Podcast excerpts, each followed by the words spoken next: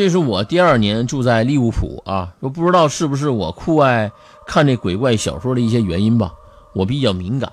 今年呢，我住的是一个工作室，和女朋友在一起住。这个工作室呢，感觉啊比以前那个邪门。说刚入住的时候啊，常常听到隔壁有人说中文的声音，然后我们还庆幸，哎，这隔壁还住了中国人，这是蛮不错的啊。因为中国人呢不会在房间里开 party，所以不会太吵。直到有一天出门的时候啊，我看到隔壁门大开，里面根本没有住过人的痕迹。当时啊，只有这管理员在里面修理不知道什么东西。接着，那就是被鬼压床了。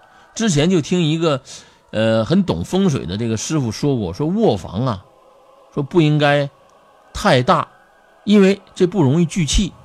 如今看来，的确有这么一说。我在国内啊，也曾经被鬼压床过，但想起这一次还有点后怕的。这事儿是这样的啊，从国内来到英国的时差当时还没有完全的调好。有一天下午啊，我和我女朋友躺在床上看视频，忽然我就有点犯困，然后呢，拿起我家的这个公仔熊啊，就当枕头睡了一会儿。我突然感觉有点不对劲儿呢，当时啊，就叫了女朋友一声，想让她推醒我，然而。